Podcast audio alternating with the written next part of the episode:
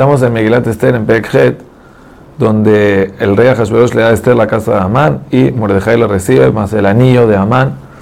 El anillo que, el rey, que Amán tenía se lo da a Mordejai, el rey.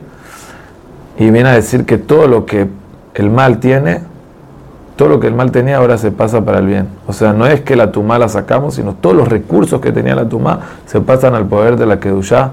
Y el rey entiende que tiene que poner el cargado a no a un Amán, que es que piensa solamente en él, sino a Mordejai. Él es el que de verdad puede manejar el gobierno, puede ser fiel.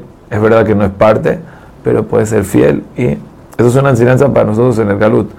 Nosotros podemos este, eh, ser fieles para el país, pero siempre nos tenemos que identificar de una manera diferente y eso no nos va a afectar en nada. A largo plazo, a veces seguramente en esa generación había gente que le decía a Mordejai, ¿por qué prohíbes ir al Mishte? ¿Por qué no te prosternas a Amán?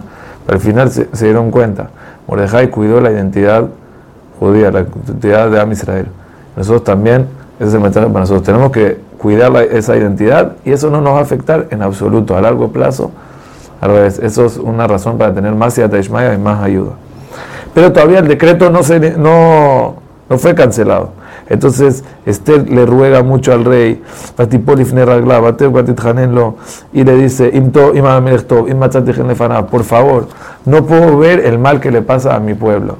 Quiere decir, eh, eh, el rey había matado a Amán. Y dice, sabes que a ti te salvo, pero al pueblo todavía no me importa. No es que Ahasverosh era uno de Israel muy grande. Pero ella, le dice, no, yo me identifico totalmente con Am Israel. Yo no, yo no puedo ver el mal que le pasa a mi pueblo. Entonces, él dice, ¿sabes qué? Escriban una carta. No puedo anular la carta pasada. Es en contra de la ley, aparte queda mal. Lo que podemos hacer es escribir cartas nuevas explicando lo que está pasando. Dejarle a los Yehudim defenderse. Y en verdad era como una guerra. O sea, no es que todavía como si fuera estaba permitida la guerra, el rey abrió, ¿sabes qué? Que peleen los Yehudim contra los enemigos y a ver qué pasa al final.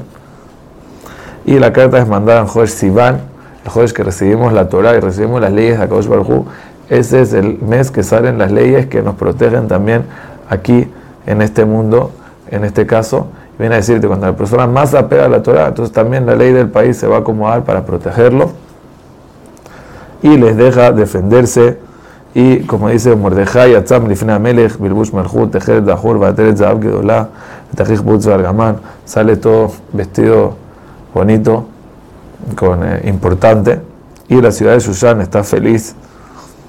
Y la Yehudima está orá, Besimha, Besazun Vikar.